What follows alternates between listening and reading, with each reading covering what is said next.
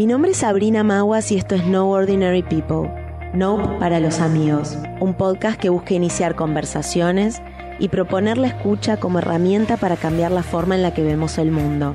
Yo aprendí que hay que, hay que luchar por lo que uno cree. Es paradójico que ser uno mismo resulte tan complejo. Tenés que tener la, la, disponibilidad para poder adaptarte a lo que se está presentando y tener el ingenio para pensar una idea creativa de cómo solucionarlo, básicamente. De no olvidarnos de lo que fuimos y que nos fortaleció y nos hizo crecer. Y tampoco olvidarnos de que queremos seguir creciendo. Estoy inmensamente agradecida por esta quinta temporada y la posibilidad de seguir entrevistando a estas mentes brillantes y compartiendo sus experiencias con ustedes. Este episodio cuenta con el apoyo de Blue Ship. Si querés conocer más, seguile en Instagram como arroba blueshipba.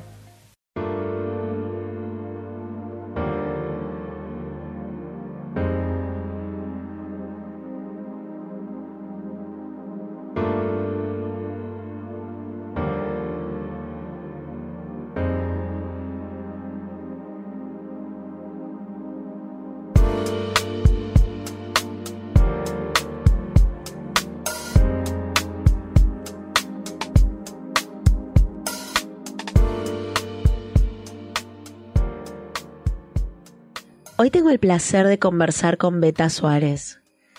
Beta es licenciada en Comunicación Social y está especializada en la gestión, el análisis y la creación estratégica del contenido digital. Capacita emprendedores y asesora pymes, organizaciones, grandes empresas y profesionales desde hace más de 15 años. Se autodenomina hacker de la comunicación y evangelizadora de buenas prácticas sostiene que tu cuenta es tu casa y que se puede crear un barrio virtual en donde esté bueno trabajar y compartir. Es la autora del primer blog sobre maternidad en Argentina ya por el 2005, Mujer, Madre y Argentina, desde donde aporta otra mirada sobre la crianza sin prejuicios ni dobles discursos. En 2018 publicó el libro Las Madres Tenemos Derechos y en 2022 Regla de Tres, que acabo de recibir de regalo, así que gracias. Desarrolló el módulo de comunicación del primer certificado universitario de capacitación integral para emprendedores en Argentina. A finales del 2022 dio una charla TEDx sobre un concepto, el concepto de barrio digital y el uso de redes sociales. Y en sus propias palabras, pocas cosas le gustan más que contar historias. Así que Beta, acá me tenés para escuchar tu historia, nos vas a tener a todos. Gracias por venir. No, gracias por invitarme. Me encanta porque la bio en realidad lo que demuestra es que soy una señora mayor y que hice muchas cosas. por eso lo largo. No, dije, a veces no, no, no hago tanto detalle en la bio, como tipo en lo profesional, como currículum, pero me parece que realmente acá necesitamos porque hay como un ir y venir. Si bien estás comunicando todo el tiempo, eh, hiciste un, largo recorrido, no porque seas una señora mayor, sino claramente porque sos una curiosa y, y grosa en lo que haces. Muchas gracias. Lo que me pasa es que me, me aburro muy fácil. Y desde muy chiquita entendí o quise creer que podía hacer muchas cosas. Contrario a eso me pasaba, por ejemplo, con profesores de la facu que me decían, no, tenés que enfocarte en, una cosa. Yo decía, no, no, yo puedo dar clases en, una, en un posgrado y además calzarme los tacos y subirme un escenario hacer stand-up en el Paseo de la Plaza. Y lo hice. O sea, las dos cosas al mismo tiempo. Y eh, me sirvió mucho a mí para, primero para no tomarme tan en serio. Para pensar que podía divertirme. Y, salirte de tu zona de confort también. Sí, yo tengo, tengo un tema que... Es enorme tu zona de confort. No, es que, pues, es que yo creo que tenemos, tenemos ahí, es algo súper personal, pero a mí me gusta el confort. Para mí, esa zona donde estás eh, atrapado, eh, apagado, con miedo, con prejuicio, no es el confort. A mí me encanta el confort. Cuando yo llego a una zona de confort, quiero quedarme un rato. Está bueno, digo, mi sillón favorito es mi sillón favorito. Así que a mí me, siempre me hace ruido esa, esa idea. Pero te sentís igual de cómoda arriba del escenario que. Sí, sí, sí, sí, Me siento eh, lo, tendría que tratar en terapia, pero me siento bastante incómoda cuando no hay nada que me desafíe o que me, me anime a entender, a aprender, a buscar la pifio, me equivoco, como todo el mundo. Pero eso no te incomoda no, para nada. obvio, y en, y en todo ese, ese arco de cosas que hago, eh, lo que me atraviesa es la comunicación, que sigue siendo lo que más me gusta en la vida, o sea, es la carrera que volvería a estudiar, es lo que sigo estudiando, eh, es- y todo lo que yo hago está en un punto atravesado por eso. Y siempre estuve, siempre no, pero en la mayoría de las cosas estoy como de los dos lados, no sé, fui tapa de Olala, pero escribo para Olala. Eh, trabajo mis redes, yo tengo como dos grupos de redes muy grandes, uno de comunicación y otro más literario, más donde todo el tiempo pruebo cosas, siempre digo que lo voy a romper y, o, me- o me van a cerrar la cuenta. Eh, y estoy de ese lado, pero también trabajo con Meta, con Google, desde otro lado, desde el lado de la comunicación, desde otro lado, aunque no tuviera la cuenta. Entonces es como que siempre estoy en el backstage y en la parte de adelante, y eso me encanta. Y probablemente es lo que te hace ser tan exitosa también y entender la dinámica, ¿no? De lo, lo que necesitas decir. Pero perá, perá, te pongo un freno de mano, porque lo pasaste el pasar, pero mi primera pregunta del podcast es qué querías hacer cuando eras chiquita. Y quiero como retroceder y hacer ahí como Escritora. escritora. Yo quería hacer show march. Yo había leído Mujercitas, Sí. como todo el mundo, pero había leído Mujercitas después de haber... Mi mamá me enseñó a leer eh, cuando yo estaba en el jardín, porque era insoportable, porque estaba harta de leerme. Entonces me enseñó a leer. Eso hizo que yo me portara muy mal en primer grado, muy mal. Y claro, ya porque, habías- claro, estaba un poco harta. Eh, una niña insoportable, me imagino. Y ¿Tenés hermanos? tengo dos hermanas menores. Sí, sí, sí, nos llevamos muy bien. Somos tres mujeres y somos, ahora somos tres mujeres. Pero si bien por las edades, eh, a veces estábamos la hija uno y dos más juntas y la tres más separada y después, ahora estamos todas juntas hace muchos años Bueno. y la verdad que nos llevamos muy bien, somos como un, como una pared, ¿viste? Somos algo así como el corazón, siempre digo, el corazón, la cabeza y las manos de, de- ¿Vos cuál sos? Yo soy la cabeza. Claramente. Sí, sí, sí, yo soy la cabeza. Te- pero admiro mucho a mis hermanas porque tienen eso que, tal vez ese, ese corazón tan dispuesto y esas manos tan amorosas que capaz a mí me cuestan un poco más, pero somos un re buen equipo. Re buen equipo, Re buen equipo. Pero podría no ser, viste, esas cosas que te- ahí hay un...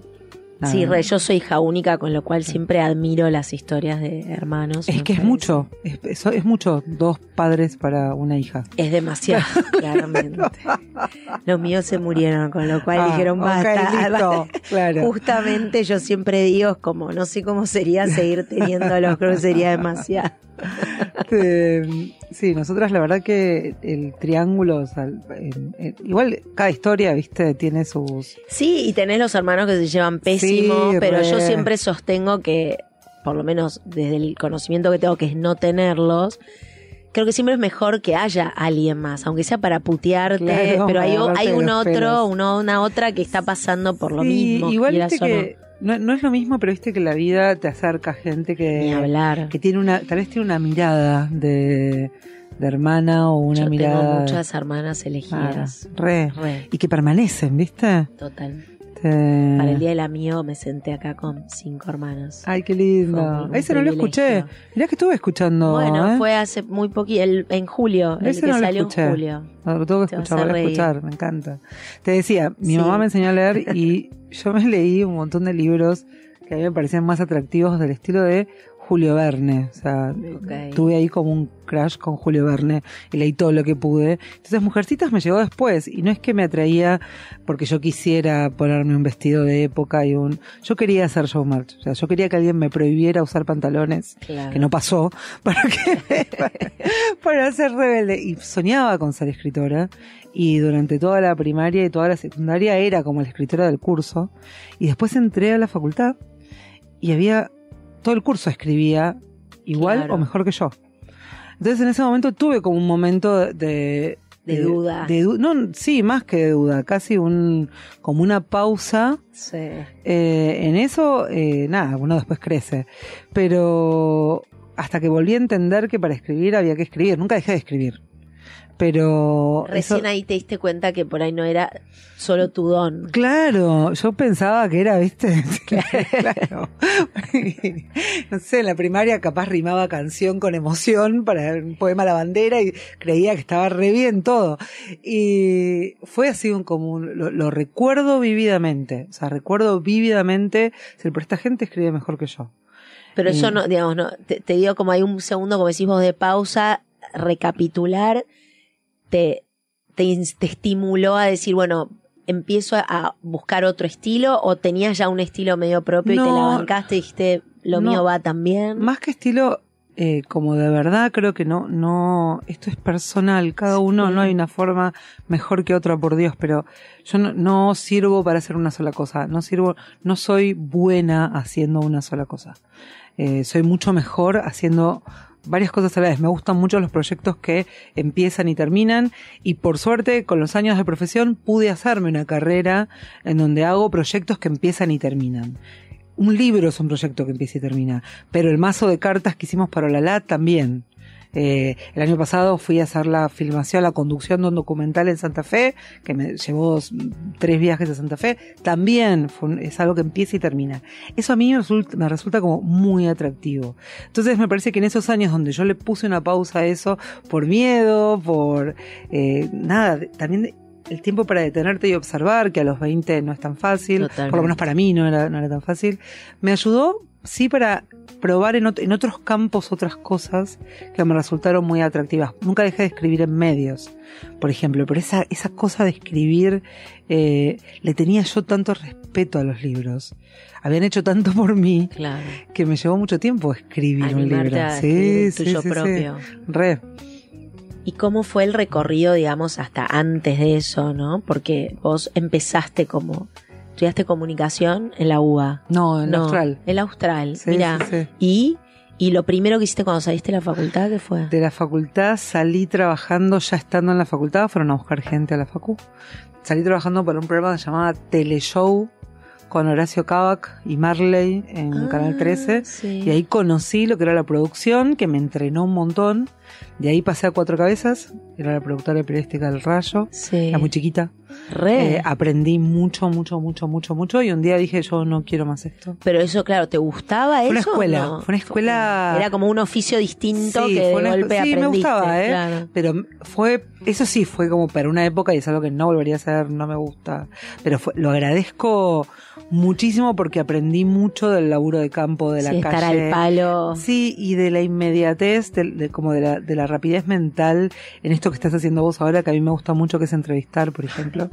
Eh, esa velocidad y, y esa eh, la capacidad de crear un vínculo en, en un minuto, ¿viste? Para, para Sí, de sí, verdad para que poder- algo pase. Claro, para que algo pase. Así que yo lo agradezco un montón. Y hubo un momento en que dije, hasta acá llegué con esto. Eh, después tuve yo una búsqueda, tuve una Pero ya quemada o antes no, de quemarte. No, quemada no. Porque eras No, chica además. Era re Claro. chica en un medio particular. Entonces, no quemada, pero sí tuve, súper acompañada por mi familia también. Mis viejos siempre nos dieron mucha libertad, mucha libertad. A mí me cuesta darles esa misma libertad. Vos tenés dos hijas. Tengo ¿no? dos hijas, una de 21, que se debe estar, se, se escucha que yo, que me cuesta darle libertad, se muere de risa, estuvo cuatro meses. ya. Primero que ya es una persona adulta. Es y un ya mayor. está. Y segundo estuvo, no sé, el año pasado cuatro meses en California trabajando. Digo, ya no sí, bueno, de pero mí. vos la de, la, la- claro, va, pero no quiere decir que no sufras. No, no, claro, pero igual me la trato de comer, pero eh, mis viejos también estuvieron, están muy presentes. Yo siempre digo que tuve mucha fortuna, por ejemplo, en el ejercicio de la maternidad, porque mi vieja no se mete. Pero cuando me di vuelta para ver, estaba mirándome. O sea, Claro. y eso, la verdad que ojalá yo pueda hacer eso con mis hijas, ¿viste? Si deciden tener hijos, porque eso fue como súper valioso. Para mí fue un apoyo increíble. Sí, no tiene. Yo leía cuando. Los principios de Mujer Madre Argentina, ¿no? Que justamente vos poniéndole eh, voz a algo que aún hoy todavía me parece que hay, hay muchas mujeres que todavía no, no, no se meten ahí o les da miedo finalmente sacar eso de adentro o tal vez no lo sienten, no sé. Yo sí me siento muy, muy identificada con toda esa sensación de bueno, querés hacer todo bien, querés ser la madre amorosa, que yo, pero también necesitas respirar, laburar, crecer, sentir cosas que no tengan absolutamente nada que ver con la maternidad. En ese momento era un páramo. Claro. O sea, el referente. sí, sí, no hace isla, tanto, no hace No, no hace tanto. tanto. O sea, es que el referente, lo único que había sobre maternidad en ese momento era el programa de Verónica Barano llamaba Mi Bebé. Con todo el respeto del mundo. No, no, ¿eh? No, está Verónica claro, Barano, sí. te, te imaginas que, estaba el quién. pediatra. Claro, eh, pero era otra otra otro realidad. mundo. Y yo empecé a escribir porque fue mi modo de purgar. Eh, Me imagino Quiero- lo que te pasa sí, vos. quiero dejar bien claro que el, todo lo que fue Mujer Madre y Argentina, que fue enorme porque hubo remeras con la, de ver con las frases, hubo, no sé, libros. Sí, era hubo- una marca sí, per fue una- se, fue una marca. Era un lema. Una marca que, y ahí ese Las Madres Tenemos Derechos, fue un hashtag que se hizo súper viral y que tenía que ver con el humor. Eh, y por supuesto ahí hubo mucha ayuda de las redes sociales. Pero yo jamás en mi vida, en ninguno de mis textos, van a encontrar un consejo. Porque no era eso. Yo sentí cuando tuve a mi primera hija, Esmeralda, yo tenía, la que ahora tiene 21, la otra tiene 15, cumple 16 el mes que viene. Yo tenía eh, muchas ganas de seguir haciendo las cosas que me gustaban y de repente sentí que no había manera de dar la talla, no había manera. Si yo, por ejemplo, salía a trabajar, que es lo que hice, con, con todos los privilegios del caso, porque yo tenía mi oficina, una empresa con una socia que duró un montón esa empresa. Entonces yo me había armado mi oficina como un... Claro, tenías estructura para. Tenía estructura, no guita, ¿eh? No, no, pero, había un espacio. Nada, me había... compré ot- otra practicuna, o sea, y me la puse en la y la oficina. tenías ahí con Y vos. la bebita era chiquita y dormía, y en vez de dormir en casa, dormía ahí conmigo. Y yo estaba muy contenta de poder, de poder ir esas horas a la oficina. Y yo advertía que si yo iba a trabajar era una madre este, como abandónica, ¿viste? O una madre que estaba sometiendo a mi hija. Y si yo me quedaba en casa, era una madre sin ambiciones, que iba a criar una hija igual. Entonces dije, pero para, no hay manera, no hay manera de hacer esto bien. Bien. O sea, no hay modo. Y traté de entender con, la, con las particularidades del momento de haber tenido un bebé y todo lo que te pasa, que por supuesto no es lo mismo para todo el mundo, pero digo, por lo menos con lo que me pasaba a mí en ese momento que era una gran confusión, un gran cansancio, y eso que, repito, eh, con pareja, o sea, si, Sí, digo, sí, estabas acompañada, Claro, contenida. pero ese quilombo mental que tenía, pude, pude con el tiempo intentar dilucidar qué era, cuál era la mirada ajena qué era lo que yo tenía propio adentro. O sea, si lo que me estaba molestando era la mirada de los demás o lo que yo traía conmigo y no lo había cuestionado. Entonces, eso que yo traía conmigo y que no había cuestionado fue lo que empecé a escribir. Cuando lo empecé a escribir, yo pensé que lo iba a leer. Em, Si lo puse en un blog, lo- siempre lo cuento rápido porque una vez Sí, una amiga, contalo. época de mails, ¿no? Claro. O- o te- señora, señor, Sí, no sí. existía Instagram. No, No, no. Era newsletters. No, claro, y mails, las cadenas de los mails. Uno abría los mails. Sí, lo sabías. Tal cual. Era otro momento de la vida. Y mm, una vez una amiga me manda un mail y me dice, Beta, lee este texto, te va a encantar, es re vos. Tan re yo era que era mío. Lo que No, pasa es que estaba sin muero, la firma sin y la estaba dando vueltas, claro. Eso pasa igual, no, no me preocupa eso, pero dije, Sí, pa, tengo sí. que empezar a meter todo esto en un lugar. Claro. Cuando lo empecé a meter, yo nunca pensé que se iba a tener eh, tanta difusión. Tuvo mucha difusión y me comí los, los primeros eh, los primeros hates cuando todavía no existía la palabra. Entonces me acuerdo, yo escribía para Disney. Era muy provocativa. Claro. Pero no, no intentaba hacerlo, No, ¿eh? pero estabas vos también jugando con los fantasmas de, De todo los el demás. resto de la gente. Yo digo que las personas que escribimos lo que hacemos es poner en una pared como si fueran azulejos. Es más rentable poner azulejos, a usted le digo que está del otro lado, pero eh, poner como las palabras como si fueran azulejos y entonces le das forma a algo. Sí. Y el que está del otro lado tal vez no lo estaba pudiendo poner en palabras. Y si se lo pusiste en palabras, recién ahí lo puede entender, festejar, que romper. Eh, si no, Se no empieza puede. a elaborar ahí. Claro. Entonces, la persona cree que vos, vos lo hiciste y, y te lo agradece, pero en realidad vos no hiciste nada. Fue la otra persona que lo pudo ver en esa, en esa estructura que vos hiciste de, de Bueno, pero si no lo hubieses escrito, no lo Sí, hubiesen ni podido Pero ver. sería, sería deshonesta si dijera que lo escribí para eso. Era mi manera de purgar lo que me estaba pasando con humor. Yo escribo con mucho humor. eh, un humor medio border también para la época. Ahora es mucho más habitual. Y yo te juro que hace 18 años decir cosas como tengo ganas de viajar sola con mi pareja era Qué, qué una bomba de escribí y te, y te lo digo puntualmente porque yo escribía para Disney para un producto que tenía Disney para padres que era el único producto que tenía Disney para adultos que era una plataforma para toda Latinoamérica y me acuerdo porque no me lo olvido más. Escribí una como una columna que se llamaba Viajar solos, viajar livianos y hablaba justamente de esto. Lejos del deber ser ¿eh? lejos del tenés que viajar sola. No no no no, No. siempre te hace lo que puedas porque te Básicamente lo que fíjate podemos. pero pero esto de existe la posibilidad si tal vez la tenés qué te pasa cuando eso pasa yo siempre digo que cuando viajo yo viajo un montón por trabajo eh, y me pasa que siempre hago un gran por si me muero ¿entendés? me estoy yendo un fin de semana a Rosario a laburar, ¿por qué estoy haciendo todo esto? por si me muero, acá están las claves, esto Claro. es para es ridícula.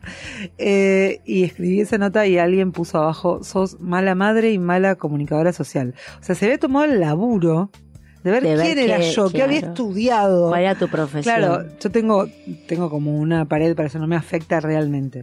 Pero me acuerdo de eso porque digo, ¿qué le habrá tocado? Una ¿Qué- fibra qué muy íntima. Claro, ¿qué le habrá tocado a esta persona? Pero lo que lo más asombroso de eso es, y pasa mucho con un montón de cosas que tienen que ver con el feminismo, que es que no, no, no fue hace tanto. Sí, y es lo que también es tan tremendo, ¿no? O que tengamos estas conversaciones todavía y parece raro, o no todos, lo que decía antes, ¿no? Todas las mujeres se animen a, a- también a decir lo que piensan en definitiva. Si piensan Sí. diferente, bueno, elaboremos. Eh, y esta cosa de salir a, a insultar, como lo que decís vos, la verdad que es aparte infantil, ¿no? Ir a buscar Sí. y decir, fea la actitud. Espera, quiero hacer una rebobinación porque Rebobina. Cuando te quemaste o que dijiste, bueno, hasta acá llegué con cuatro cabezas, ¿qué te fuiste a hacer? Me fui a trabajar eh, en la comunicación de una modelo y al mismo tiempo empecé a abrir la empresa con mi Con tu socia. con mi socia que Tu- sigue siendo sigue siendo mi socia en algunas cosas y es la madrina de mis dos hijas ¿eh? es una amiga íntima amiga. sí y su marido es el padrino de mis dos hijas nos pidieron por favor que no tengamos más hijos Claro. que ya está Que ya está. claro este ella es, tiene un perfil absolutamente diferente al mío ¿Y eran amigas de dónde? del colegio Mira. de mi mejor amiga de toda la vida. Tengo un montón de amigas y tengo amigas increíbles y Sí, suena raro esto de mejor amiga. No, no es que de verdad tengo mal. amigas increíbles. Pero eh, Paula Pero es esta es como una, sí, es una hermana, es una hermana para mis viejos. Como la cuarta hija. Como la cuarta, sí, sí, una cosa así. Y ¿Ella mm, tiene hermanos? ella tiene hermanos, sí, está, sí, está todo bien. Pero es eh, Paula tiene un perfil muy diferente porque tiene una cátedra de administración en la facultad, o sea, Claro, es una dura. cabeza bien dura. Sí. O sea, Es la del Excel. es la del Excel, sí, sí, sí. Y la verdad que está buenísimo. A mí siempre me, me Claro, gusta. se complementan sí, ahí. sí, sí, sí, sí. ¿Y qué se pusieron a hacer? Pusimos una agencia de que en ese momento lo que hacíamos era lo que se llamaba press clipping. Pero el press clipping que era, es buscar en los diarios, en las revistas lo que, Lo que salió, salió. sobre, era nuestra puerta de ingreso para vender lo que de verdad vendíamos, que era el análisis de esa información, que no había mucho en ese No, momento. no había. Nos fue re bien. un No, no hay todavía, me No, parece. ahora hay se mucho ocupa más. cada agencia, ¿o no? Sí, pero ahora Ponele. hay mucho de lo que se llama listening, que es la escucha de las redes Claro. sociales y un análisis de eso. Y Te funciona bien. análisis. Sí, sí, ahora hay, ¿eh? Ahora hay un poco más. Hay mucho que está eh, sistematizado. Pero bueno, manualmente se hace igual, se establecen parámetros, Sí, sí. se analiza sobre eso. Y la verdad que la pasamos súper bien y fueron muchos años. Y nos pasó, por ejemplo, que cuando de la Rúa se subió al helicóptero. Eh, nuestro- 2001. Sí, nuestro principal cliente era eh, lo pérfido del Ministerio de Cultura y con Paula dijimos, listo, cerramos. Claro. Y no, pagaron al final todo Qué y Paula en ese momento me dijo, claro, si no lo podíamos creer, estábamos dispuestas a cerrar, teníamos empleados. Y Paula ahí me dijo algo que me quedó para toda la vida. Me dijo, Beta, ¿cuál es el peor escenario? ¿Cuál es el peor escenario? ¿Que cerremos? ¿Que cerremos y tengamos que barajar y dar de nuevo? ¿Ese es el peor escenario? No es tan grave. Y esa idea del peor escenario a mí me quedó súper presente y la uso un montón. Porque en general la mayoría de nosotros tenemos una vida bastante ordinaria. No desde lo grosero, ¿eh? Sí, sí. sino desde lo cotidiano, lo lindo, lo, lo de lo de todos los días, lo del sí. verdulero que saludás, lo de la rutina de los pibes al colegio. Los hábitos cotidianos. Claro, y eso- ya, sí. A eso me refiero con lo, lo ordinario, no desde lo guaso. Sí, ¿no? sí. Y entonces, en, en, esa, en, en ese transcurrir ordinario, en la punta tenés grandes tragedias que por suerte no son cotidianas y por suerte no son de todos. Y abrazamos a las personas a las que les ocurre. Obvio. Y del otro lado tenés la gente que la pasa desmensuradamente bien y los podemos mirar de reojo sin problema. Este, y alguna, en algún momento también nos puede tocar alguna de las dos puntas, pero en ese desarrollo de lo ordinario, creo yo que el peor escenario pocas veces es tan grave. Entonces, cuando vos te planteas el peor escenario, hay algo que te pasa que se acomoda, ¿viste? O bueno, a ver, ¿cuál es el peor escenario? Eh, no, no es tan grave. Sí, que es como de cuando dicen, bueno, en cinco años esto te va a haber afectado en algo. No, bueno, listo. A otra cosa, mariposa. Sí, yo soy, soy medio políticamente incorrecta para esas cosas. Tengo un desarrollo hecho que se llama frases de mierda, que es romper con un montón de frases, tipo lo que sucede conviene. Esas cosas que Claro. es poder, no, no, no, es no, poder. no. Lo que sucede no siempre conviene, a veces No. le conviene a nadie, pero hay, hay Sí, algo- pero bueno, desdramatizar Sí, eh, lo, sí. lo que pasa, porque Sí. además vivimos en un contexto, además, ¿no? Como que los argentinos en particular creo que estamos reacostumbrados a, a tener que pensar, como dice De Paula, más, sí. pero decir, bueno, a ver, ¿cuál es el peor escenario? Es casi una cosa cotidiana y después tenés que seguir viviendo, con lo Sí, cual sí. ya de analizar eso, es decir, ya vivo en el peor escenario y está todo bien. ¿Sabes que Algo que a mí me, me modificó bastante y me costó un montón aprenderlo, ¿eh? Bastante el modo de vivir es fue aceptar, en algún momento hice el clic, pero me costó un montón. Sí. Aceptar que no todo lo iba a entender. Mm. Que a veces iban a pasar cosas o iba a haber personas que podían tener actitudes conmigo o cosas, las cosas que ocurren, yo no siempre las iba a entender. No siempre iba a lograr un- entender el por qué. Y poder aceptar eso, que me llevó un montón de Es, tiempo. es un montón. Pero no te puedo explicar la. la Te sacó un peso. Que no es to- todo me chupó un huevo, perdón. Yo digo muchas malas No, no, está bien, está buenísimo. Eh, es que no, no Yo creo también, mucho, pero ¿eh? no las digo acá, Ah, pero me encanta sí. que las digas. Di- Diría, diría mi, mi padre dice tanto estudio para hablar como un camionero. Sí, papi, sí.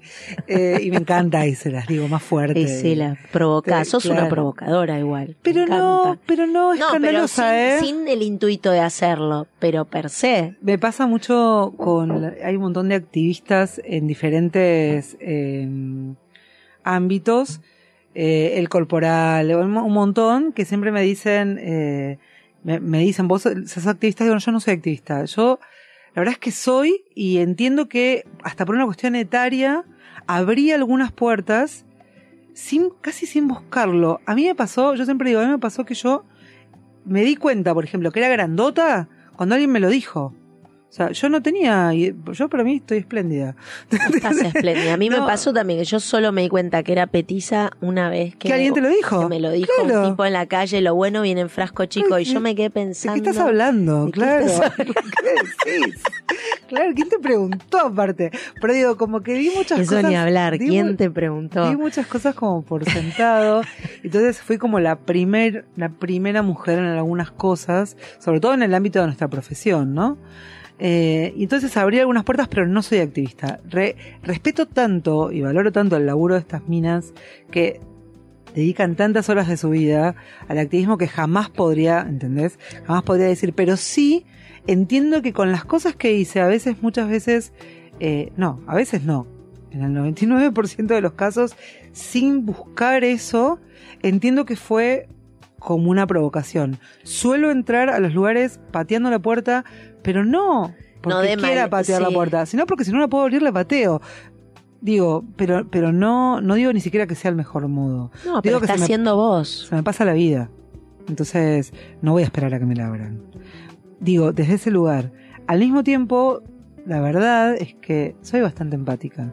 Entonces no es que te voy a patear la puerta en la cara. No, está clarísimo. Y cuando yo digo provoca- provocadora es como totalmente en el buen sentido, que yo no creo que haya ningún mal sentido en ser provocador, porque justamente el que provoca está intentando hacer pensar al otro, como lo que decías vos recién con los azulejos, con tu escritura, ¿no? Es como una manera de, de, de, de todo eso que a vos te genera y te hace pensar y, y en definitiva lo querés compartir, porque si te lo quedás es vos, te quedarías vos sola eh, eh, viendo cosas que otros no veríamos o, o no, no reflexionaríamos sobre eso y, y qué necesario, sobre todo en un mundo de redes, que, quiero como que ahí me, me eches luz sobre eso un poco, qué necesario pensar lo que uno pone en las redes o cómo uno lo hace, ¿no? O cómo, cómo la fuiste elaborando vos y cómo fue ese approach desde que lo que vos me decís, estabas laburando con Paula en esa agencia, cómo empezaste, ¿no? A- Esa danza con las redes sociales, cómo le entendiste la, la vuelta, cómo le encontraste la mano o tu mano o tu approach. Llévame un poco por ese camino, porque me interesa mucho. Mira, las redes sociales desde el principio a mí me fascinaron. Es una cuestión de formación profesional. Claro. Tengo un posgrado después en gestión de contenidos, o sea, con- con- me, me parecían fascinantes. Entonces eran mi material de estudio, era mi oficina muchas veces, pero también era mi patio de juegos. Eh, entenderlas la- las entendí enseguida, tanto que sale, pero de nuevo, por una cuestión profesional, les pasó también a todos mis compañeros de facultad, me imagino, con los que de muchos soy muy amiga y sé que así fue. Y a otros no les interesó porque les interesaba otra cosa, pero digo. Eh, y lo que pasó es que al mismo tiempo que yo laburaba con las redes desde otro lado, Mujer Madre Argentina creció, creció solo, o sea, fue creciendo. Y entonces en- empecé a intentar, sobre todo después cuando mis hijas también entraron en las redes sociales, empecé a intentar comprender cómo era la sociología de las redes sociales. Y hay tanto escrito y cambia tanto todo el tiempo. Claro. Creo que una de las cosas que me resultan más atractivas es esto que te decía antes, de que me aburro muy fácil, sobre todo de mí misma. Entonces, en serio, entonces eh, las redes es como que no tenés manera de aburrirte. Entonces, lo que me pasaba es que yo veía que la gente, y todavía ha pasado, y yo trabajo mucho con el ecosistema emprendedor, tengo como el corazón puesto ahí. O sea, le- les cobro mucho dinero a las marcas, pero con los emprendedores tengo otro tipo de laburo, o sea, un, laburo de, de capacitación que me, que me resulta muy grato, que me... Yo tengo clarísimo, y lo digo hace años, que a igualdad de condiciones, vende el que lo cuenta mejor, vende el que lo comunica mejor. Esa frase yo creo que la dije por primera vez hace ocho años, cuando Instagram, digo, ¿tá? en otro momento. Y yo ya capacitaba a emprendedores y les explicaba que Facebook les servía. Claro. Era una buena herramienta, Claro, no era entonces, para Lo reencontrarte que empecé con- a ver era que les, les pesaba, que les resultaba eh, no solo tedioso, sino eh, era como un peso enorme. Yo decía, pero acá hay algo que estamos como. Hay, hay algo que está mal, porque. Y empecé a pensar como en este, en este esquema de barrio digital, que por suerte se hizo súper conocido y que llegó a una charla TED, que para mí fue un orgullo y aprendí un montón. Eh, yo soy, soy una, la verdad que soy una speaker súper activa. Y lo que aprendí en la preparación de la charla, me puse así en las manos de las coach de la charla TED y lo que aprendí, por favor, o sea, nada me resulta más atractivo que aprender y entender que... que nunca- Tuviste que desaprender lo que pensabas que ibas a tener que hacer. ¿o en realidad qué? no, yo por eso soy re fa- soy como, no me tomo en serio, en serio. Entonces, eh, es re fácil para mí. Yo digo, hola, y escucho. Y hago lo que quieras. Sí, estoy súper abierta. Eso también me parece que tiene un poco que ver con como con la madurez, que te, que te puede venir o no con, con el paso de los años y que está buenísimo. Esto de entender que, que nada es tan grave, que siempre es mejor ponerte en el, en el papel de, de aprender para poder observar, para poder... eh, y es súper rico eso, y es más divertido, y está buenísimo. Así que no, no me cuesta te, Te eso. permite crecer. Sí, sí, pero aparte no sabes nada. O sea, Sí, no. nunca sabés nada. Bueno, sabés lo que sabés, pero Sí, tan yo- poco. yo sé lo que yo- Falta tanto por claro, saber. yo tal sé que yo sé lo que soy buena, yo sé que, te- que sé que capaz, o sea, lo hago, me encanta, me sigo preparando, pero al mismo tiempo sé que es inmenso, el universo es inmenso y que y es muy divertido aprender, es lo que es una de las cosas que más me divierte. Y en ese concepto de barrio digital hay algo que tiene que ver para mí con eh, como tomar el, hacerte cargo. Por un lado es, está lo bueno de tomar el poder de eso, pero por otro lado también es hacerte cargo. Una cosa es decir, no, pero a mí el algoritmo me muestra y entonces, claro, pero el algoritmo, la verdad es que lo educás vos con lo que haces. Claro. Por supuesto que no todas las redes tienen el mismo algoritmo, pero ¿por qué entrarías todos los días a un restaurante, al peor restaurante de tu cuadra?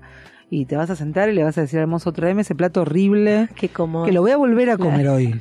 Y lo comí ayer, pero ¿por qué? O sea, hay tanto para ver. Son tantas las partes, por supuesto que hay toda una parte oscura. Sin ni siquiera meterte en la dark web. O sea, hay toda una parte oscura, me refiero a, a, sí, a un lado B a un lado web espantoso que tiene las redes y que tiene la vida.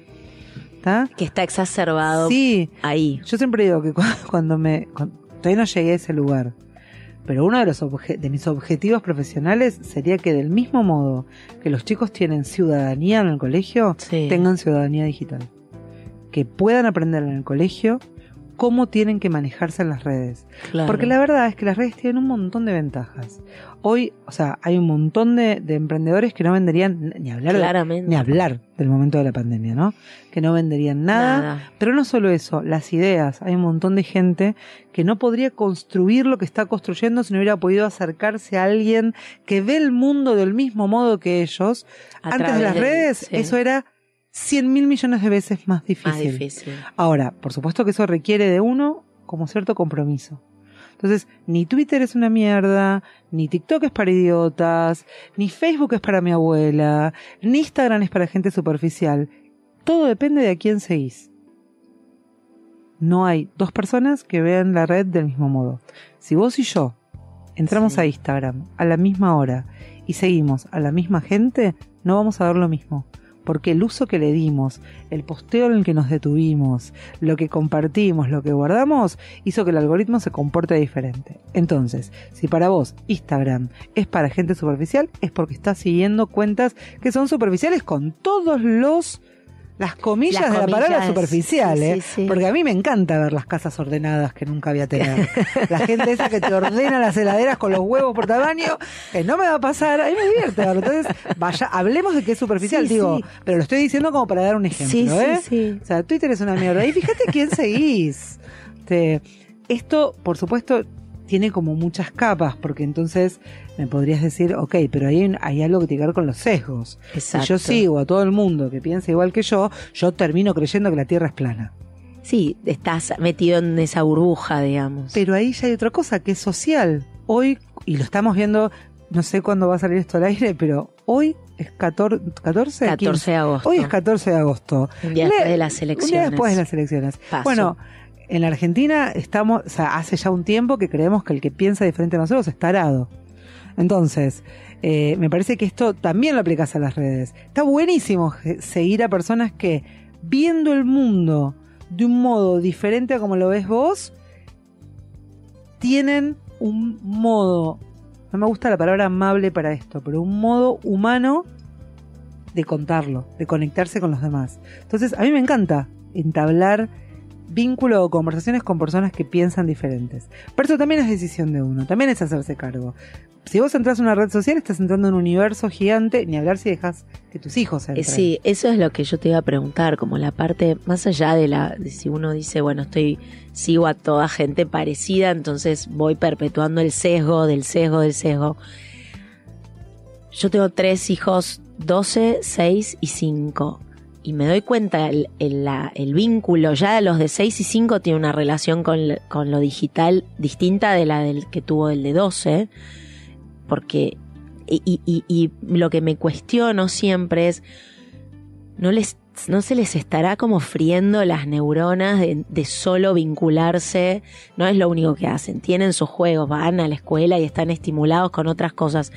Pero yo digo, ¿cuándo vamos a ver realmente las consecuencias también, entre comillas, porque no estoy poniéndole un, un sesgo de valor, sino quiero decir, ¿cómo serán de adultos los niños que nacieron totalmente digitalizados y que van solos a YouTube y buscan Sí, ya hay- y ven y ya hablan. hay nativos digitales grandes. Ok, Ya, que ya son pasó ese momento. Tus hijos ya van a ser los hijos de la inteligencia artificial. eso. Y no tenemos idea No lo que va a pasar con eso. Eh, tanto mi marido como yo somos muy techis y, y somos muy nerds. Sí. Y Martín mucho más que yo, eh, porque labura de eso. Sí. ¿Y, Y- qué dice? Me va a matar. Eh, pero me hizo escuchar una... Me dice, necesito que me des una hora de tu vida. Y me sentó a escuchar una conferencia de dos chicos en Silicon Valley que son espectaculares. Toda la gente que estaba sentada ahí hubiera dado yo un órgano vital por estar sentada ahí. Eh, y nada, hay un planteo de la inteligencia artificial. de- fue una semana antes de que salga la versión del chat, Del la chat. versión 4. Sí. Eh, y hay ahí todo, un- todo un planteo de realmente de que no sabemos cómo termina Claro. esto, sin ser apocalípticos, ¿no? Sí, sí, sin ser Sí. dramáticos por demás, a mí me pero parece que hay un montón de con lo que con lo de las redes sociales y los chicos, más allá de que hay yo no juzgo a ningún padre porque no soy quien y cada uno de verdad eso creo que está hace lo que claro, no, no, no hacemos eso. Pero eh, hay edades para entrar a las redes sociales que están marcadas por las mismas redes sociales.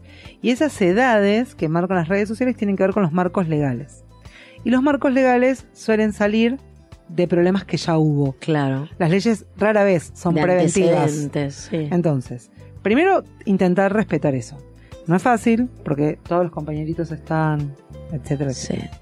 Entonces, lo que yo hago, lo que le sugiero a mis amigos, y durante muchos años di charlas en colegios sobre Mirá. esto, eh, es entender que ellos son heavy users de las herramientas. Es decir, saben usar las herramientas más que vos. Mucho más. Ahora, del mismo modo que vos, o sea, son chicos que pueden armar una bomba nuclear siguiendo un tutorial de Sí. YouTube, pero no pueden prender el horno. No, ni atarse los Ni cordones. atarse los cordones. Entonces, en esa dicotomía, como el sentido común lo tenés vos, que sos el adulto, lo que tenés que hacer es acompañar. Vos no dejarías a tus hijos solos, ni al de 12, ni al, ni al más chiquito que cuánto me dijiste? Cinco. Ni al de 5, solos en un aeropuerto. No. Bueno, ¿por qué los dejas solos dentro de una red social? No te digo que lo hagas. Lo que digo es, ¿estamos dispuestos nosotros, Claro. del mismo modo a que les preguntamos qué hiciste en el colegio, qué hiciste en el club, a sentarte con el pibe y a preguntarle, a ver, vení, mostrame, y a fumarte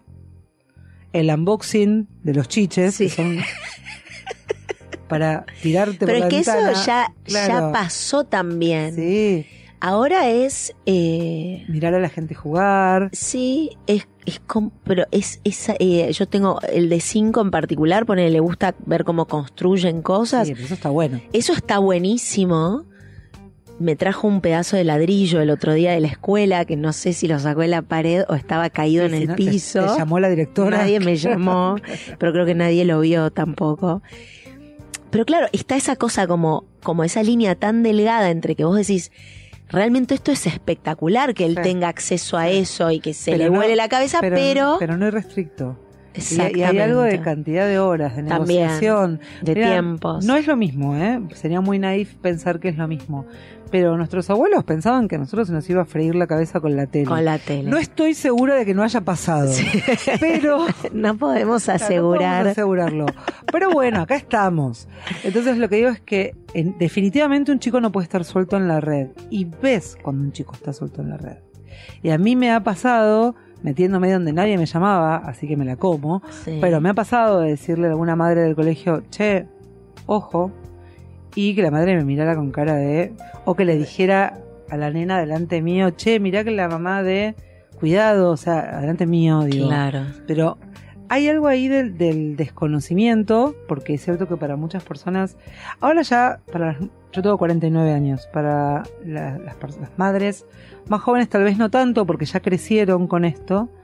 Eh, cuando yo era chiquita había VHS, o sea, Sí, sí, claro. Sí, yo soy de la misma época que vos. yo porque de todos modos, como es mi, mi materia de estudio, realmente estoy como, como muy metida, pero no tenés por qué entenderlo naturalmente, ahora tenés que ocuparte.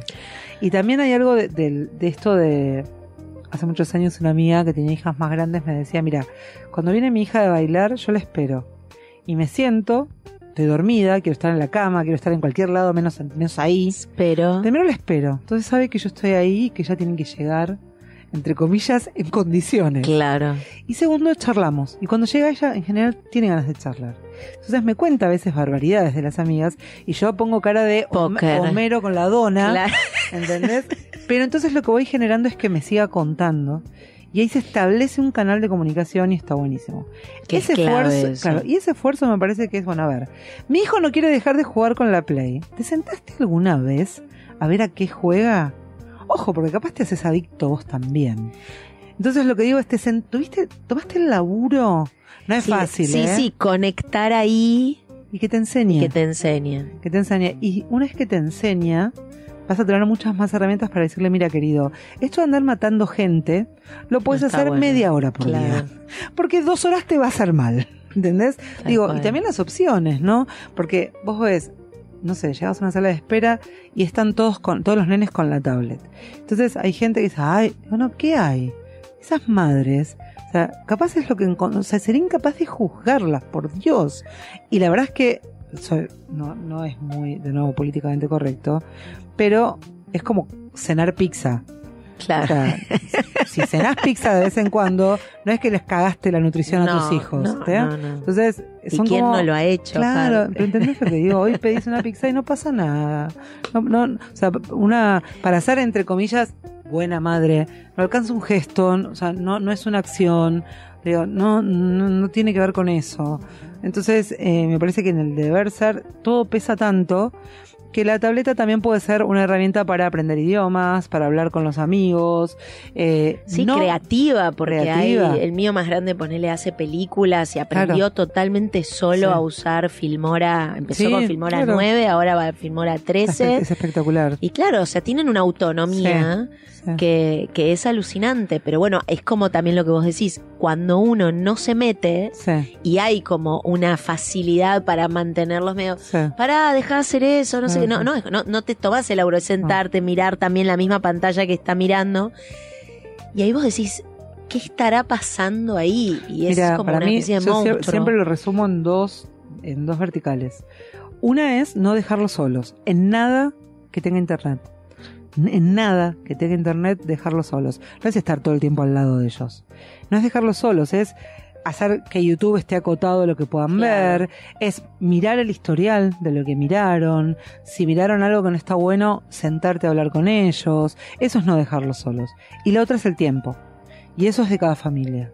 O sea, y eso son normas, del mismo modo que hay que lavarse los dientes antes de acostarse, o que hay que levantarse para ir al colegio, o que no se puede ver tele en la mesa, o lo que cada familia tenga, la- la cantidad de tiempo es un, gran vertical para las- los chicos y las redes.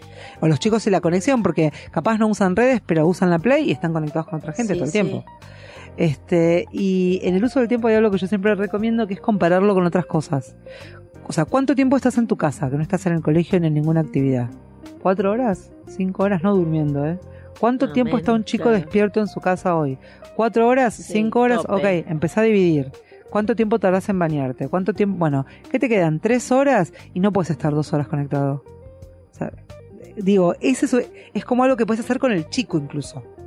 Sí, claro, ir comparándolo con... Y eso, y re funciona. Y los chicos no son tontos. O sea, algún día harán capricho, pero digo, no pasa nada tampoco con eso. No. Lo sostenés. Y esas dos verticales son, cuando las tenés claras, son más fáciles de aplicar. Me encanta. El- lo, lo tip, el- lo práctico del tip. Pero me quedé pensando también en cómo estos chicos y nosotros como padres y las madres y padres más jóvenes aún también. O sea, como me quedé pensando en los mandatos que teníamos nosotras y, y cómo eso te fue lo que te hizo arrancar el, el blog primero y el, el Instagram después. Y si, y si te pones a pensar cuáles van a ser los mandatos que nuestros hijos van a tener con sus hijos. ¿Qué pensás? ¿Pensás que va a ser algo como en algunos... Porque yo hoy ponele pienso, a veces me encuentro diciendo cosas que me decía mi vieja y digo, no lo puedo creer. Y no sé si va a pasar con los chicos porque es como otro planeta por momentos, pero otras pequeñas cosas me da la sensación que sí van a seguir siendo las mismas. Mira, mi, mi respuesta sobre esto es absolutamente personal y desde la observación, porque Por favor. no soy especialista en el tema. Pero yo creo que los nuevos mandatos pesan tanto como los viejos. Y que es pendular, o sea, en algún momento espero, deseo, tengo dos hijas mujeres, creo que esto nos pega mucho más a las mujeres. Sí. Te- no es que los hombres salgan ilesos de esto, pero nos pega más a las mujeres y toda esta cosa del amor propio es súper pesada. Es un lugar común, digo, pero es súper pesado. Esto de quererte a vos misma, quererte como sos, y a veces no me sale. ¿Y qué pasa si no me quiero a mí misma? ¿Qué pasa si quiero cambiar algo? Si quiero cambiar algo, es que si me quiero teñir, no quiero las Claro, canas, Es que no me estoy aceptando. no me estoy aceptando, no me quiero lo suficiente o solo quiero teñirme. Digo que en, en ese juego yo lo, lo veo en mis hijas, igual celebro muchísimo que por lo menos no pasen por lo mismo que nosotros. Pero tampoco es que van a ser almas libres en el... Y cada uno hará su propio camino. Yo soy bastante, más allá de que el mundo está hecho pedazos, soy bastante, eh, y lo creo realmente. Sí. Su- Suena feo, Es que pero es de- de, no verdad, creerlo. de verdad lo así, creo. Cual. Eh, creo también, tengo como, como cierta esperanza en el modo en el que los chicos, está mi casa llena de, de jóvenes todo el tiempo, de adolescentes de la edad de, de Isabela y de jóvenes adultos de la edad de Esmeralda y me divierte mucho escucharlos. Y yo, sacando para mis hijas, para el resto suelo ser un poco atractiva. Entonces charlan conmigo, para mis Claro. hijas soy un plomo, pero bueno, para, para los otros no. Y yo tengo, tengo esperanza. Tienen una. Hay temas que resolvieron. Hay temas que a nosotros nos pesaban mucho y que ellos los resolvieron. ¿Tipo qué? Y hay algo en- en el género que para mí no tiene que ver con el género, sino que ellos lo, lo tramutaron en la libertad. Y esa, y esa libertad de, de que el otro sea lo que... Esto no pasa en todos lados, No, no, esto claro. no es lineal, todavía hay pibes que la pasan horrible, Horrible. pero creo que hay como más libertad en el ser. Eh, y esa libertad en el ser, que ellos lo expresan muy claro en el género por un montón de, de- de- Claramente. por un montón de cuestiones que son muy profundas y que eh, no las vamos a poder tramitar en esta conversación, eh, me parece que ellos lo, lo llevan a la libertad. Entonces, del mismo modo que eh, poder ser lo que quieras, mucho, lo que quieras o lo que desees, va mucho más allá de, de una expresión de un colectivo. Y eso me parece que todavía nosotros, voy a ir a cosas muy básicas, pero todavía a nosotros nos pasa que tenemos amigas que estudiaron lo que tenían que estudiar. Re. O se casaron cuando se tenían que casar. Sí, y se quedaron casadas Sí. porque se tenían que quedar casadas. Sí, sí, sí. Y, y todavía todos conocemos a alguien que en realidad eh, es gay y No se animó y no se animó. Digo, eh, toda- me parece que esas cosas, por eso digo que excede el género aunque ellos lo expresan en el género. Sí. Por- eh, tiene que ver con, con la libertad de ser. Eh, y esa libertad de ser nosotros no sé si la teníamos tan clara. No, yo creo que claramente no Entonces, yo lo celebro y me parece que desde ese lugar, creo, no sé, tal, no lo sé, pero creo que tal vez va a ser más fácil eh, romper hasta con el mandato este de, de- del amor propio de quererte como sos y mira, hoy no me sale quererme como soy. Mañana veo, este, Sí, yo lo que veo también coincido con, completamente con vos con sobre, bueno, los tres, pero bueno, Lucky que tiene 12 es como que, que lo escucho y tienen ese approach entre ellos, como no se categorizan, no hay etiquetas y a nadie le importa tampoco ni ponerle las importa. etiquetas, a nadie le importa. esa es eso la- es, esa que es, eso es a nadie le maravilloso importa. Que eso es maravilloso. Pero sí no veo tan listos ponele a- a- en general o a las que me toca, a las, a las instituciones educativas, ponele, es como el, la curva de aprendizaje, no sé cuándo va a llegar, o sea, no sé si es que finalmente cuando estos chicos sean adultos y ellos tomen los puestos recién ahí, se va a empezar a activar como un, un círculo más virtuoso, ¿no? En los ámbitos educativos, pero como yo hoy como mamá de dos escuelas distintas, que so- son escuelas que elegí, decidí, son privadas las dos, pero bueno, no sé cómo será en la escuela pública en ese sentido, pero lo que yo creo que no tiene que ver tanto con eso, sino con que los adultos que hacen y que educan y que todavía están dirigiendo esos espacios son de otra generación más parecida a la nuestra y les está todavía costando, ¿viste? Están ahí con todavía, dejo que use el celular, no dejo que él use el celular, no, porque si firman un TikTok en el patio, tenés la imagen del que pasó atrás y no había cedido imagen. Digo, bueno, estamos ya, en- o, o- o fulanito lo bocharon porque usó el chat GPT para hacer el examen. A ver, este es el mundo, gente, va a haber que empezar a replantear no, no cosas. puedo estar más de acuerdo con vos y es algo que, que en mi cabeza no está resuelto. Porque para mí, lo- donde se ve más claro y donde es más heavy es en la tramitación del bullying. Los Claro. colegios están llenos de carteles, llenos de trabajos prácticos, llenos de jornadas. No lo resolvieron. No resuelven. No lo resolvieron. Totalmente. Y no lo, y cada vez que yo hablo de esto y hab- hablo en las redes mucho de esto y he hecho notas y qué sé yo, eh, siempre hay algún docente que, que me dice, no, bueno, pero hacemos lo que podemos, pero claro, no es contra vos. Lo que pasa es que no alcanza con las buenas intenciones. Y para mí, en- en el- puntualmente en el caso del bullying, del grooming, de todo eso, Sí. ahí está bien claro. Está la teoría y está la buena intención. No solo no alcanza, sino que les falta un montón. Y es tremendo Sí, eso. les falta porque no esa teoría me da la sensación ya no es aplicable a la Sí. práctica que Sí. estamos viviendo porque es tal cual es- Hay en los secundarios hay una gran en, en esta en esta en este espacio enorme que hay entre el modo de enseñar y el modo el modo en que los chicos y nosotros también, eh, consumimos contenido, porque al final cuando alguien te enseña lo que estás haciendo es consumir contenido.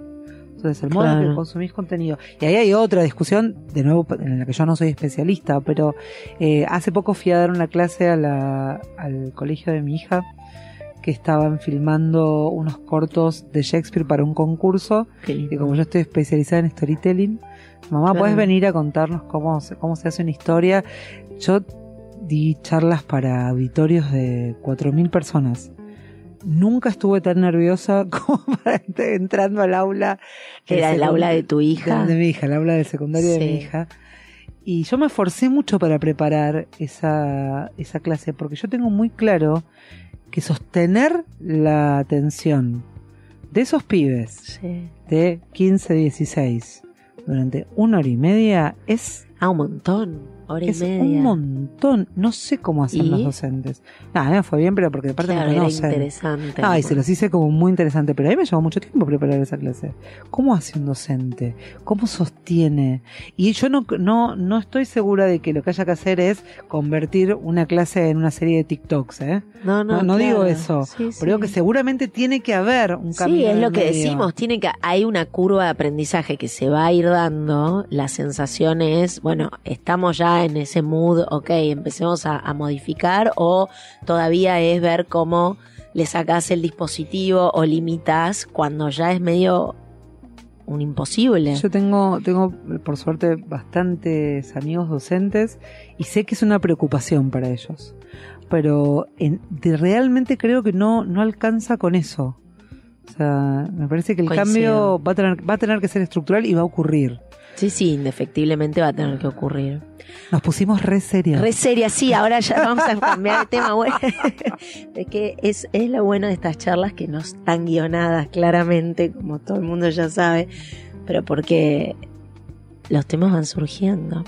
Pero me quedé pensando en lo que dijiste del storytelling y de los emprendedores que venías hablando antes. Y quería que, que dijeras así como, y lo del barrio digital, como entender, porque tiraste como ahí un poco por arriba esta cosa de, bueno, cuando uno consume, aunque consumas lo mismo que otro, no es exactamente la misma experiencia. Antes hablaste de que vos estás de un lado y del otro. ¿Cómo, cómo dirías que es como, no sé, las claves o no, los, los pasos más importantes o los criterios más importantes? Si uno dice, ok, como decís vos, soy un emprendedor, tengo que usar esta herramienta para maximizar, mostrar lo mejor de mí, ser appealing al otro, ¿no? Que le genere deseo, pero no ser lo mismo que todo el mundo está haciendo. Hay una manera así como medio ya guionada de hacerlo o si uno no, No. encuentra su propia voz no lo va a saber hacer. No, hay buenas prácticas. Ok. Hay buenas prácticas y también pasa algo que creo que nos, nos pasa mucho a todos en, en todo lo que tiene que ver con la comunicación. Que es que, por ejemplo, como todos hablamos eh, creemos que podemos hablar eh, y contar nuestra historia públicamente y, que- y hacerlo bien de una. O como todos escribimos, porque aprendimos en el colegio, crees que puedes hacer los copies de tu marca y entender que, eh, y, y creer que con eso alcanza. Claro.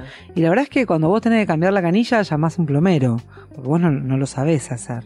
Vos sabés abrir la canilla. Yo sé comer, me sale re bien, pero no soy ni nutricionista ni chef. Digo, es como que. Entonces, me parece que en un emprendimiento, sabiendo que las redes lo que te acercan son, sobre todo, oportunidades. Vos podés no tener redes, pero lo que te está pasando es que es como que no estás sosteniendo una vidriera que es muy poderosa. Para muchos es la única vidriera que tienen. Y si bien la herramienta es gratuita, porque abrirte una, abrirte Una una, cuenta es gratis, lo- el laburo que precisa eso no es gratuito, aunque lo hagas vos. O sea, tu tiempo no es gratuito. Entonces, si bien no hay claves, yo siempre sugiero, primero planificación y después realmente intentar profesionalizar algo de todo eso. Porque si no la red se convierte en una red que tiene que ver con lo que vos sos. Y una cosa es que la marca tenga tu voz y otra cosa es que seas vos. Vos os- hoy te levantaste bien y sos un ser de luz y mañana sos Sí. Darth Vader. Entonces, claro, y, te y tu marca no puede, o sea, la venta de tu marca, tu marca no, puede, depender, de eso. de si se te cortó el agua anoche, si se sí, te quemó te la pasaron torta. varias cosas. Claro, si te peleaste con tu marido, qué sé yo, no sé. Entonces, me parece que esa, eso de encontrar tu voz, humanizar tu marca no es poner tu cara, humanizar tu marca es que tu marca tenga eh, cualidades propias de una persona. Las cualidades de una marca son absolutas, a diferencia de una persona. Vos sos bondadosa, casi siempre, no siempre. Vos sos eh, atrevida, a veces. Vos sos proactiva, y si dormiste bien, si no, no. La marca, no. La marca es eh, proactiva como Nike, Claro. familiar como, como Disney, eh, atrevida como, eh, innovadora como Apple. Apple. ¿Entendés? Sí. Entonces, las marcas tienen cualidades absolutas, las personas no. ¿Cuáles son las cualidades absolutas de tu marca? Desde ahí hay que hablar. Y entonces también entender que la red tiene que estar a disposición de tu marca y no tu marca a disposición de la red. Y ahí lo que se juega es el ego. Porque los emprendimientos suelen nacer muy cerca, sobre todo en las mujeres. El ecosistema emprendedor argentino es de mujeres. Mujeres que no encontraron lugar de nuevo en el mercado laboral.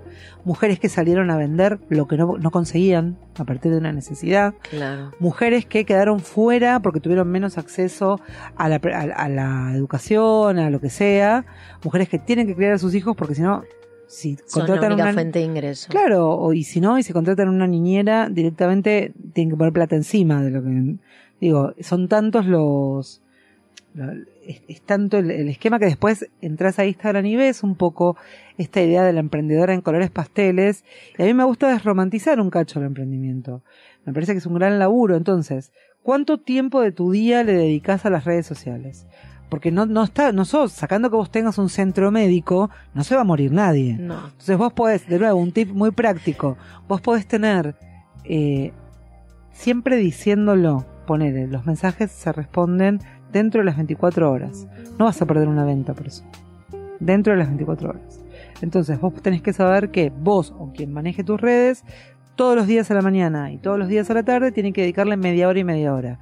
Que no es estar entrando todos los días, todo el, Todo el tiempo, tiempo. a ver qué pasa. Porque tu emprendimiento te necesita en otros lados. ¿En qué sos buena? Capaz sos buenísima en las redes y eh, descubrís que te encanta la comunicación, entonces delegás otra parte de tu emprendimiento.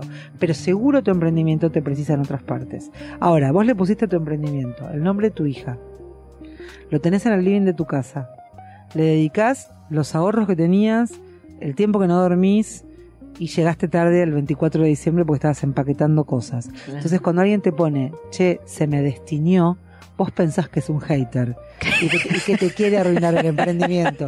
Entonces, lograr sistematizar profesionalmente la relación de la marca con las redes sociales Claro. hace que tengas una mucha mejor gestión, una mucha mejor gestión de la comunidad, de la venta. Ahora, no hay una receta, no existe una receta. No, pero es espectacular todo eso que dijiste, porque es tal cual. Bueno, qué bueno, me alegra. Me parece que sí. ¿Y cómo fue que te animaste finalmente a escribir? Empecé, la verdad es que... ¿Qué pasó? No, lo que me pasó fue que eh, primero, por una conexión que se hizo entre Disney y Planeta, fue el primer libro, que es Las Madres Tenemos Derechos, que es una... Pero, pero porque vos estás trabajando en Disney en ese Sí, momento. estaba escribiendo para Disney Sí. y una persona me hizo un- una de las personas de Disney, que agradezco mucho siempre, le mandó un mensaje a Planeta, me llamaron de Planeta, nos sentamos y yo tenía el boceto escrito que se llamaba Nueve razones para no ser madre. Y Ahí la tenías solo Esmeralda todavía. eh, ahí ya estaba Isabela, ah, ya estaba, es que ya son grandes. claro. ¿Las y- tuviste chica? Sí, relativamente, ¿eh? Eh, sí, es- yo creo que con Esme tenía 27. Claro. Eh, o 28, no me acuerdo, por ahí. Soy muy mala para los números, horrible, nunca me acuerdo ni nada, o sea, nada, ni los años que tengo. Eh, cuando nació Esmeralda estuvo internada y justo, y justo fue mi cumpleaños en el medio. Entonces yo perdí, la- ese año, ahora ya lo recuperé, Perdiste la pero ese año perdí mi edad. No, entonces durante muchos bueno, años es- no tenía idea. Ese año perdiste Sí, igual. Sí, pero me duró mucho tiempo. Entonces me hacían una nota. Eso, fuiste estratégica, dale. No, pero es que no me importa, pero te juro que era muy gracioso porque me, me hacían una nota y entonces me decían, ah, bueno, Betina Suárez, ¿cuántos años tenés? Y yo, Te suelta de cuerpo, contestaba, 42. claro, y te, capaz tenía 40 teniendo- o tenía claro. 44. Entonces mis amigos me cargaban, porque no es que siempre me iba para abajo, ¿eh? No tenía Te, idea. te me- fruta. Ahora ya, ya, lo, ya, está. Te, Ya te ocupaste un ya día de mirar lo que decía en el DNI, hiciste ¿Cuánto- la cuenta. Claro, pero realmente no, me confundo los cumpleaños de mis hijas, ¿eh? O sea, tengo Mirá, los números no ¿de qué signo sos? de acuario. Me dice, mis amigas que insisten en que yo me ocupe de esas cosas que la verdad que cero, me dicen que ¿De la soy una, astrología? claro, sí, sí. soy una, siempre me dicen que soy una acuariana de manual sí. y yo nunca sé si eso es bueno o malo. Así que Bueno, no pregunto. Son muy sociables los acuarianos. Yo tampoco sé mucho. No, no pregunto De tanto nada. hablar con mujeres, voy, las estoy catalogando. No sé si soy tan sociable, ¿eh? Soy, ¿No? soy bueno, muy... pareces. Sí. ¿Sabes sí. cuál es tu ascendente o no? No, ya, Claro, me lo dijeron mil veces. Yo No sé. tengo idea, no me acuerdo. Espera, no me acuerdo en podemos serio. volver al el alguien de de Disney le, Sí. le pasó a Planeta. Sí, tuvimos una reunión y ese boceto, que eran nueve razones para, ser para no ser madre, eh, la verdad es que se convirtió en Las Madres Tenemos Derechos, que era ese hashtag que se había eh, Recontra. recontra instalado. Sí. El libro recopilaba algunos textos de que se habían publicado en diarios, en Sí. revistas o en el blog, pero se reescribió todo, reescribí todo. Eh, y fue un libro que para mí fue una puerta, pero es un libro que después, por ejemplo, cuando grabé el audiolibro, que yo dije quiero grabar el audiolibro, Sí. entonces me man- de Planeta me mandaron eh, tres voces para que yo eligiera. Dije, no, no, no, No, no, yo lo no quiero. entendieron. yo quiero grabar el audiolibro. Y entonces tuve que hacer, Aparte me, con me la voz probaron. espectacular que O tenés. sea, me probaron tipo casting, porque Pero me me, estaban jodiendo. me decían que no, que no era lo habitual. Claro. Y las voces que me mandaron, a mí me sonaban a GPS, era como si Claro. el GPS te leyera el libro. No. Digo, esto no es horrible. Y mientras leía el, mientras leía el libro, decía, yo no puedo cambiar esto que escribí porque ya no... Querías editarlo. Claro, quería Sí, editarlo. claro. Eh, el libro igual todavía quedan pocos, pero se siguen encontrando. Eh, y mucho, y después seguí escribiendo, seguí escribiendo. Hay capítulos o cuentos o míos publicados por todos lados. Y yo siempre tenía pendiente escribir una novela y nunca le había puesto el, tiemp el tiempo que requiere escribir una novela. Todos los años aparte estudio algo, o casi todos los años. Que haces un curso de algo Sí, un poco más profundo. Depende, he hecho, no sé, dramaturgia con cartoon, que me llevó dos años. Ah, eh, y si no, sí, cosa. sí, pero no, no, cosas que tienen que ver con la escritura, ¿eh? Ah, ok. Dramaturgia es no actuar, Claro, sino sí, no escribir. escribir Tienen obra. cosas que tienen que ver con eh, soltar la mano para no escribir siempre igual. Entonces, eh, escribir una novela necesita que vos te metas en un mundo y sostengas ese tiempo diario de escritura durante un tiempo largo. Largo para mí son seis meses, es un montón. Y lo que me pasó fue que me llamaron de la editorial BR me dijeron que queremos que escribas una novela de amor y yo respondí y se equivocaron de persona. De verdad respondí, no, mirá, debe, debe haber Debe otra... ser otra persona ya como yo. Betina Flores, Betiana Suárez, no sé, algo diferente, no soy yo.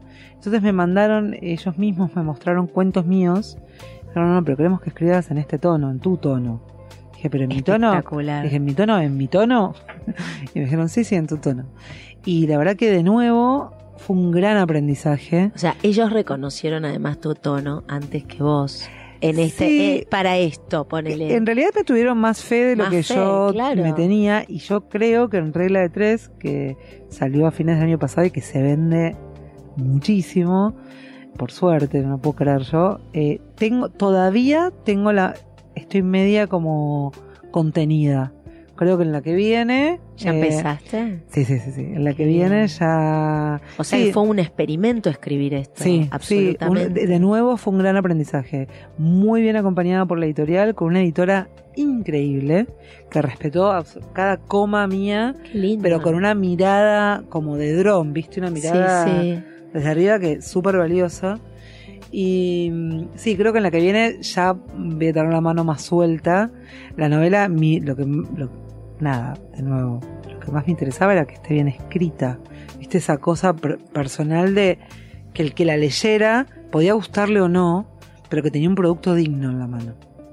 Eh, lo que tengo mis dudas es, que siempre lo digo, es, sí, yo no creo que no es una historia de amor. Entonces siempre le digo, cuidado, si la van a comprar y ustedes creen que es una novela de amor, no, la compren, porque me van a venir a putear, o sea, este... ¿Te inspiraste un poco en tu relación con tus hermanas o nada que? No, lo que sí hay ahí es la historia es la historia de una eh, abuela que se muere, no estoy spoileando nada, está la gacetilla, pasa Sí, en el primer sí, capítulo, y las tres nietas que son mujeres ya más grandes, no son adolescentes, no son jóvenes, son mujeres de entre treinta y pico y cuarenta y pico, o sea, son minas que ya tienen algunas cosas resueltas, son mujeres a las que tienen la piel más dura, o sea que algunas balas les pasan menos balas, ¿viste?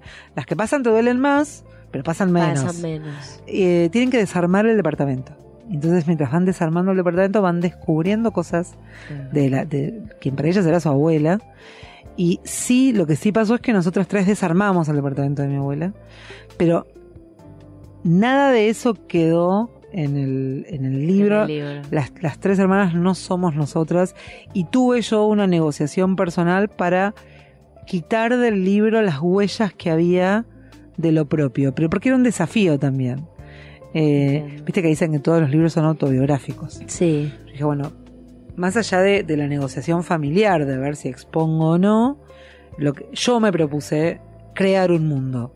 Entonces, Paralelo cre- crear un, crear un mundo, crearlo, Sí, sí. no hacer un copycat de de lo la que realidad. pasó. y dejé una sola cosa que siempre la cuento, pero porque me parecía tan simbólica que no la pude. La dejé y, y era un modo también de homenajear a mi abuela. Esa abuela no es mi abuela, o sea, realmente no es mi abuela. No cualquiera que haya conocido a mi abuela no es mi Sabe abuela, que no. que no lo es. Pero cuando se murió mi abuelo, mi abuela mandó a cortar la cama. En vez de comprarse Una cama más una chica. cama más chica o, o- o- ella mandó a cortar la cama y separó las camas esta, esta, esta cosa rara Increíble. entre soltar y, que, y aferrarse Sí, sí. viste entre rescatar pero renacer qué sé yo un mon- montón de cosas si- sin ponerme Sí, como filosófica aceptar el cambio, pero no, no hasta un punto. sí y, y- o, hacer, o hacerle honor o, o Sí. quedarte con viste que de tanto soldar de tanto soltarte que hacen pelotas o sea soltá todo lo que quieras pero quédate, quédate con lo que lo vale Totalmente. Entonces, eso es lo, un- lo único. Capaz hay otra cosa que yo no lo volví a leer. Capaz hay otra cosa que eh, no advierto y que en algún momento alguien advertirá. Pero yo hice un laburo de limpieza y la verdad es que en ese laburo de limpieza tampoco había tantas cosas. No, pero así además que- me parece que, que claramente es una mina súper autoexigente. Sí. Y lo digo así de Sí, pasada, sí, sí. pero cualquier cosa que haya quedado tuya va a ser recontra admirada por los lectores, con lo cual seguro, y ojalá se te haya escapado algo más. Eh, Beta, No sé. sos una genia. No, un placer charlar con vos, gracias. Y, esto de, de realmente de, de- de- Quiero dejar, porque siempre tengo el... el, el- no sé, es, como un gran regalo para mí y un gran honor de que, de, de que me inviten a estas conversaciones y que se hable de las cosas lindas y, y quiero dejar bien claro que, que el único éxito tangible en mi vida es poder reírme de mí y es poder equivocarme de verdad sin problema. Entonces, todas las cosas buenas o, o todos estos éxitos, entre comillas, o, y que están buenísimos, ¿eh? que son míos, ¿eh? no me los regaló nadie, pero digo que todo eso tiene además al costado, atrás y arriba, las veces que la pifié, las veces que me equivoqué, que están buenísimas. Así que esto de siempre les deseo a mis hijas libertad y se lo deseo a mis amigas y, y a mi marido y libertad y no tomarte tan en serio. Me Eh, encanta. y, y quiero decir eso porque te agradezco tanto todo lo lindo que me dijiste. No, es pero que no lo quisiera- pienso. No, no- no, que decí todo lo que quieras. Si No, hay no algo más que no que- te pregunté, también quiero que lo cuentes. Eso, eso. Y me, y me encantó. Yo me quedaría hablando horas. Me encantó este espacio. Muchas, muchísimas gracias. Y un beso a Vivi que nos reunió. Un beso a Vivi Rosas. La amo. Yo también. Gracias.